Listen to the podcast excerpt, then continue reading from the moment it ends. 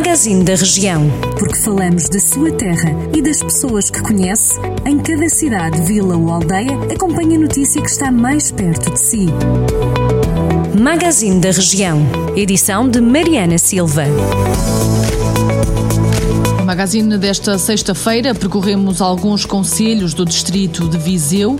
A Câmara de Sinfãs vai reforçar as medidas de apoio às famílias, instituições e empresas do conselho face à Covid-19 e ao novo confinamento imposto. Segundo o executivo liderado por Armando Mourisco, o objetivo passa por garantir os bens e serviços essenciais às famílias, às instituições, assim como assegurar uma recuperação mais mais rápida da atividade laboral, dinamizar a economia e a manutenção do emprego em Sinfãs. O presidente da Câmara de Moimenta da Beira admite que a situação pandémica que se vive no Conselho é um motivo de alerta. Em comunicado da autarquia, José Eduardo Ferreira refere que o número de novos casos positivos de Covid-19 no município é alarmante. O autarca mostra-se ainda preocupado com a falta de capacidade de resposta da Autoridade de Saúde, que diz está sob um grande desgaste. Moimenta da Beira está, nesta altura, na lista dos conselhos de risco extremo extremo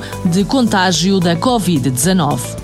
Vai arrancar a requalificação do claustro do Convento de Santo António de Ferreirinha, em Lamego, um investimento superior a 157 mil euros. Os trabalhos incluem a melhoria da acessibilidade à igreja e centro interpretativo e a criação de um acesso à torre. O Convento de Santo António de Ferreirim foi classificado como imóvel de interesse público em 1944.